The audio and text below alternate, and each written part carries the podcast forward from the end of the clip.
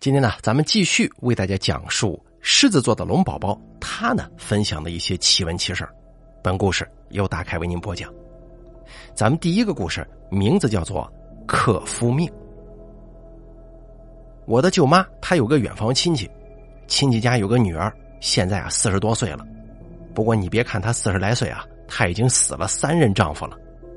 据说在二十岁那年，有人给她介绍对象。对方的老太太很传统，提出要合婚，要走了他的生辰八字。本来以为这个所谓的合婚呢，只是走个过场的，可哪知对方老太太没过几天，气呼呼的想来退婚，说自己找了一个很灵的算命先生给合过婚了，哪知啊，却查出女方的八字很厉害，是个克夫的。他说自己哪敢让这种女人当自己儿媳妇啊？女方这边当然不接受这个结果了，表示自己也要找人去合婚，不能只听男方的一面之词啊。可还没等他们去找人呢，男方那个老太太走出他们的家门，见到熟人就口无遮拦，哎，宣传这个姑娘八字厉害呀，是个克夫命。流言的传播速度总是惊人的快呀，等女方知道之后啊，事情已经无可挽回了。大家都宁可信其有，不可信其无，添油加醋的把这个姑娘说的简直快成了十恶不赦的大坏蛋了，简直可以以死谢罪那种。家里人气得要命啊，恨死了那个多嘴的老太太了，觉得简直不给自己家姑娘留活路啊！难道不知道这唾沫星子也能淹死人吗？于是，一气之下丧失了理智。姑娘的两个哥哥跑去男方家里，把老太太一顿狠揍。代价就是拘留所里待了十天半个月，外加赔偿医疗费。可这下子姑娘的名声更不好听了，除了克夫命之外，还多了一条克家人。姑娘万念俱灰之下上吊，幸好被家里人给救下来了。后来呢，姑娘跟着自己的二嫂到外头打工，跟自己的工友谈恋爱了，后来也结了婚。不过悲剧的是，不到一年，她丈夫就出车祸死了。消息传回老家，那些好事者又有谈资了。姑娘的家里人虽然觉得有点相信命运了，可他们还是认为这一切只是巧合罢了。不过命运却总是捉弄这个姑娘啊！她嫁的第二个丈夫身强力壮的，跟她结婚刚五年，忽然得了白血病，最后不治身亡。这下子得知消息的老家人炸了锅了，纷纷说这女的太恐怖了呀！她哪里是嫁男人呢？分明是杀男人，还差不多。后来有个不信邪的丧偶男人跟她结了婚，成了她的第三任丈夫。她娘家人也害了怕呀，生怕这个女婿也被自家女儿给克死，到处求神拜佛，还给那个男人弄了很多护身的东西。可是不知道是不是造化弄人，还是那个女的真的命太硬了。结婚后才三年，那个男的。死于工伤。舅妈说：“这姑娘三次婚姻都没能留下一个孩子，现在这种情况，恐怕更没人敢娶她了，真的是挺可怜的。”接下来啊，再给大家讲一个哭笑不得的事儿，是舅妈告诉我的。舅妈娘家村子里有两个兄弟，由于是同父异母的那种嘛，关系一直处的不好。那个后妈对前妻留下的儿子非常看不惯，所以导致弟弟也看不惯自己的哥哥。从小到大，那个哥哥不知道因为父亲的偏心和后妈的有意挑拨离间，挨了多少打呀。幸好他还有个姨妈，对他一直不错。要不是他姨妈一家人经常来看他，给他撑腰，估计能不能长大成人还两说呢。大概是由于他父亲很讨厌他姨妈干涉吧。等到哥哥二十岁还没结婚呢，就逼迫他从家里搬了出来，住到家里废弃的老房子里面独自生活去了。这种做法很不地道啊，因为就算分家，也要等儿子结婚成家以后才行啊。大家都说没见过儿子没结婚就分家的。他姨妈一家人也过来跟他父亲争执了一通，可那老头啊，居然还放狗咬人，简直了。对于这种情况啊，村里的人很为他鸣不平。可是他的老爸不是个善茬，谁去说这个事儿，他就跟谁急，并且还放出话来，哪个看不惯，哪个就认他去做儿子去。接回来供起来嘛，反正我没意见。他都这样说了，你说这村里人还能怎么办呢？除了同情那个哥哥之外，再悄悄的给他送点吃的，其他的爱莫能助了。好在那个哥哥很是吃苦耐劳，跟着他的姨父学会了缝纫，在三十多年前呢，裁缝还是一门很好的手艺呢。他就这样苦干了好几年，他又在姨妈一家人的操持之下娶了妻子，妻子也是个裁缝，夫妻二人呢把日子过得是红红火火的。结婚第二年生了个儿子，取名叫勇。姓啥咱就不说了啊。在儿子两岁的时候，又生了个闺女，取名叫珍。这下子儿女双全的夫妻二人，真是睡着都会笑醒啊。可笑的是，在他们女儿出生半年后，他的那个弟弟啊也结婚了。咱们顺便说一下，他那弟弟一直娇生惯养的，被父母给惯得不像话，好吃懒做，二流子一个。年纪老大不小了，一事无成，种庄稼嫌累，学手艺怕吃苦，出去打工呢又说不自由，总之游手好闲，到处逛荡。你说这样的人能娶到什么好媳妇儿啊？他最后娶的那个妻子呢，虽然他很不满意，但是能有人嫁给他就不错了呀。所以他大概认为自己的媳妇儿比不上哥哥的，要在儿女身上找补回来。他的第一个孩子也是男孩。兴高采烈的给孩子取名超勇，并且他还到处宣扬自己的儿子一定能强过、超过他哥哥的儿子。大家都觉得很无聊，他哥哥知道之后也没说什么，反而还大度的托人带去了贺礼。可笑的是，他的女儿出生之后取名是圣真，胜利的胜。你看这下子不用解释了，大家也知道他这是故意要跟他哥哥对着干呢。圣真，这不就是要胜过他哥哥的女儿真吗？对于他的这种幼稚行为啊，大家也只是当笑话看，不好好过日子，反而把心思用在这方面，有意思吗？殊不知这么多年下来，他跟哥哥的差距是越来越大呀。哥哥的生意越做越好，后来到县城买车买房了，哥哥的两个儿女也很成器，大学毕业之后都有了体面的工作。而弟弟呢，父母在世的时候还可以庇佑他，随着父母的离世，他的日子每况愈下。他跟老婆是又馋又懒，可想而知，以这个家教能教出什么好孩子来？果不其然，他的儿子前几年因为盗窃罪被判五年，他的女儿也走上了歪路，从事某种不太好的职业。他当时给儿女取名要超过胜过哥哥的儿女的初衷，已经全部落空了。所以啊，人呢还是要脚踏实地为好。再给大家说下一个故事啊，这是我外婆跟我讲的。那个时候外婆才十多岁，有一天她跟她的姐姐起来的很早，因为头天晚上她妈妈就告诉他们兄妹几个人，说要带着他们去赶场。因为外婆娘家比较偏呐，离场上很远，所以赶场对他们来说是一件挺隆重的事儿。半夜就得起来烧饭，吃了之后还得走很远的路才能到。如果起来迟了的话，到了场上就不好买东西了。外婆说，啊她起来之后啊，就去厨房烧火，她妈妈跟姐姐在准备早饭。忽然，外婆肚子很疼，要去茅房。在四川农村的朋友应该都知道，那个时候的老房子茅房都是跟猪圈挨着的，离厨房还有一些距离。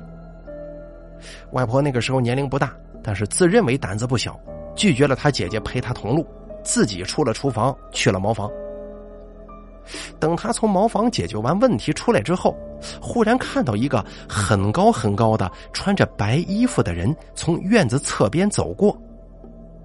外婆说，当时夜晚漆黑漆黑的，那个人一身白衣，好像还略微有点反光的感觉，看起来太瘆人了。并且那个人高得很，起码有正常人一个半这么高。就算外婆平常胆子再大，也明白自己看到的一定不是正常人呢。当时吓得呆住了，连腿都不敢迈了，又不敢叫唤，怕那人听到之后来弄死他咋办呢？好在那个人走的速度很快，似乎在刹那之间就看不见了。这时候他吓得半死不活的，屁滚尿流跑回了厨房。惊魂未定的把这事告诉了他妈妈。他妈妈说：“看来今天呢不能去赶场了，万一出了事儿咋办呢？”就去把外婆的奶奶喊醒了，跟他讲了这个事儿。他奶奶年纪大呀，见过的怪事比较多。他说：“外婆看见的是白阴道人，只要没正面跟他相撞就没事只怕这村子里呀要死人了。”外婆不相信呢，可哪知那天早饭之后，他们就得到了消息，村子里有个名声很不好的男人，昨天晚上半夜死了。外婆给我讲起这个事儿的时候，我想啊，这个所谓的白阴道人，难道就是传说中的白无常吗？再给大家说下一个故事。我公公在电力部门工作，他有一个同事跟他关系特别铁。有次来家里做客，讲了这么一个事儿。这个同事呢，我管他叫陈叔叔。陈叔叔说，十多年前他跟另外一些同事去某个农村架电塔，中午休息的时候，大家都拿出随身携带的干粮和水，就开始吃了。因为在外头工作嘛，没啥讲究，都是席地而坐的。大家一边吃一边聊，可聊着聊着就觉得不对劲儿了。为啥呢？原来大家发现，一个绰号叫“画包子”的人，怎么今天一句话也不说了呢？呆呆的拿着饼干袋子，还没有打开呢。大家觉得很奇怪呀。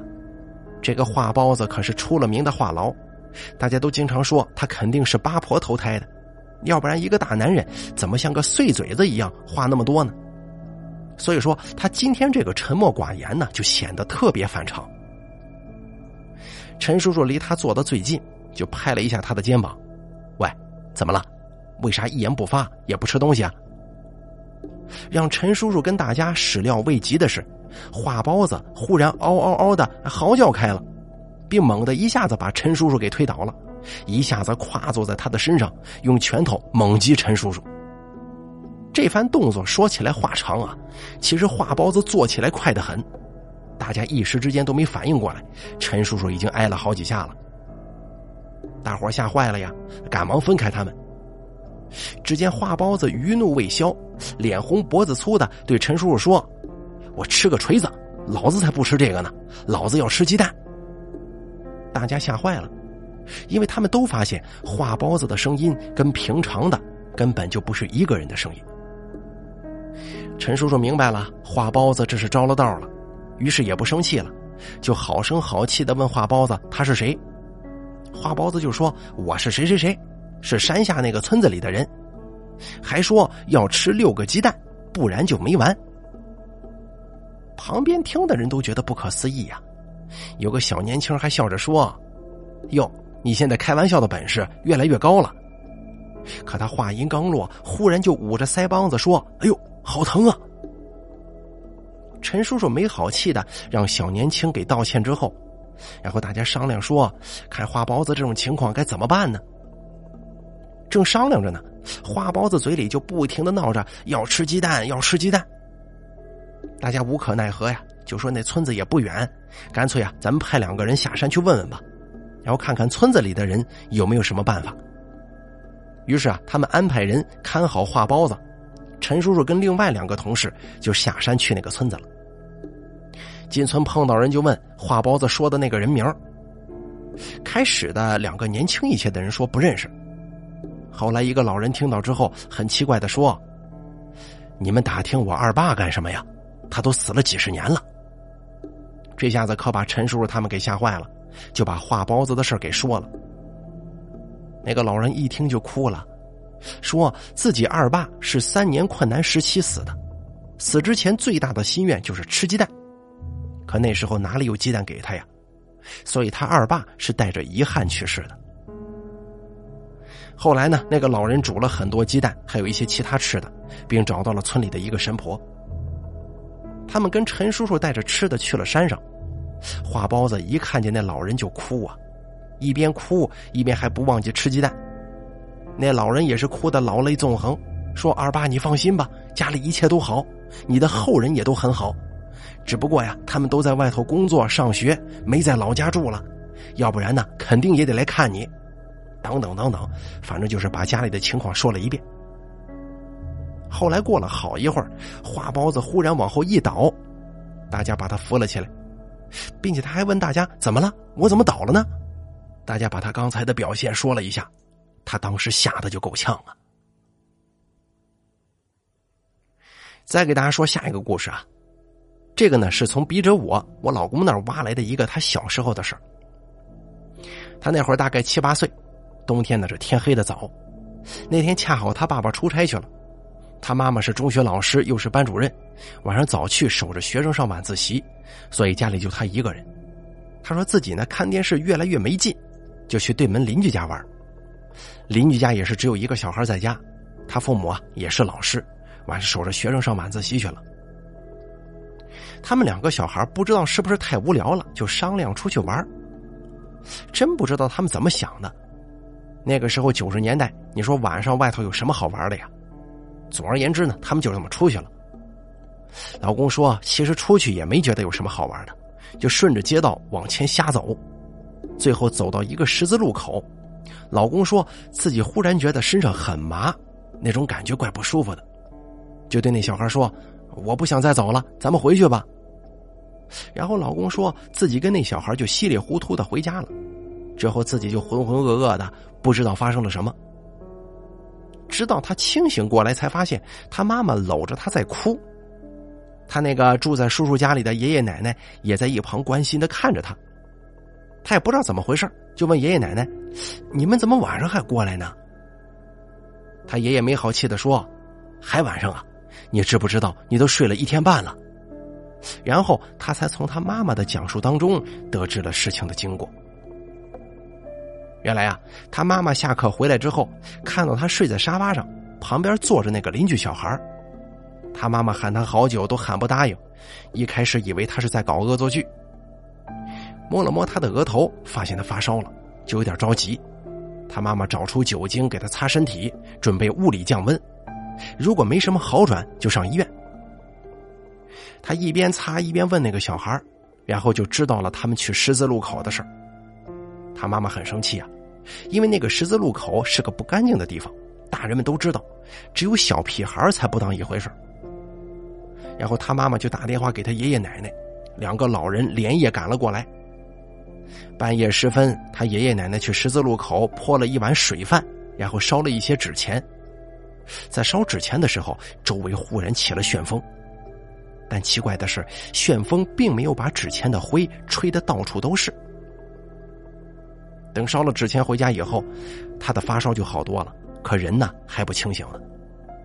他爷爷奶奶一早又去找了神婆，神婆给弄了神水，还用一把米念了咒语做法，说用这个水给他擦身体，还用米在家里朝窗外狠狠的打。后来照做以后，老公这才慢慢清醒过来的。后来啊，他再也不敢晚上去那个十字路口了。不过听到这儿，我感到很好奇啊。为什么那个邻居小孩他就没事呢？再给大家讲下一个故事啊。这个故事呢是我好朋友讲的，他姑姑家里的事儿。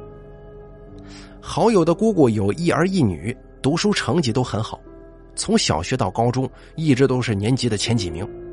如果不出意外的话，他姑姑的两个孩子前途肯定是不错的。在他姑姑的儿子读高二那一年。他姑姑慕名去找了一个名气很大的算命先生，给自己一家人算命。算命先生说的其他什么呢？咱们暂且不提呀，单单说一下他儿女的前程方面的问题吧。算命先生说，他的儿女啊，文昌运快到头了。他姑姑一听很不高兴啊，说自己儿女读书成绩在年级是名列前茅，怎么会不好呢？算命先生听了之后啊，也没生气。他说自己只是实话实说，你不爱听实话，我也没办法呀。反正你的儿女是都拿不到大学文凭的。这可把姑姑气得要命啊，连说不可能，并回来对亲朋好友讲起此事，一边讲还一边说那个算命先生是徒有虚名，根本算不准。第二年，他儿子顺利考上大学，他心里的一块石头算是落了地了。可哪知一年后，他儿子在学校不知怎么搞的，去网吧上网跟人发生争执，头脑发热了，跟对方打架，居然把对方打成了劈破裂，负法律责任的同时，还被学校给开除了。这件事可把他姑姑给气个半死啊，心里开始相信起算命先生的话了。为儿子担心的同时，又对女儿的事儿隐隐担心起来。等他女儿高考成绩出来之后，让人大跌眼镜啊！平常成绩优异的他，竟然名落孙山。家人不甘心，让他复读一年，可还是不成。最后啊，只好出去打工了。再给大家讲下一个故事啊。这是刚才跟朋友聊天时，他讲的他们老家村子里的事咱们这好友呢，就管他叫穷吧。穷老家村里有这么一户人家，在十里八乡啊，都算得上是小有名气。为啥呢？他们家一没有高官，二没有大富豪，可偏偏名气大着呢。大家提起他们家都会会心一笑，原因也没别的，就是他们家的女人呢有个毛病，那就是红杏出墙。中国人都有一种看热闹的心理，对这种风流韵事都是极为感兴趣的。所谓好事不出门，坏事传千里。他们家的那档子破事啊，在当地可谓是差不多达到了家喻户晓的地步。那家里的三个儿媳妇都是那种风流少妇，我这朋友就说，不知道是不是他们家风水有问题，他们家的儿媳妇嫁过来的前几年呢，都是那种正正经经的人，也从来没传出过什么不好的名声。可怪就怪在十年前他们家给祖坟迁坟之后啊，这几个媳妇就开始不安分了，渐渐的就传出风声来了。刚开始大家还半信半疑，以为有别人造谣。可当几个儿媳妇先后被人捉奸在床之后，大家就都觉得挺不可思议呀。按理说这个年代红杏出墙的女人有的是，可他们家三个儿媳妇都差不多同时出墙，这就太让人奇怪了。偏偏他们家三个儿子也都没骨气，按理说绿都绿了，搞不懂为啥没有一个提出离婚呢？而是眼看着自己的老婆越来越烂，都听之任之啊。我朋友说，大家都分析，他们家呀肯定是祖坟那边出了问题。好了，咱们本期这个奇闻奇事儿就给大家讲到这儿了。作者狮子座的龙宝宝由大凯为您播讲，咱们下期节目不见不散。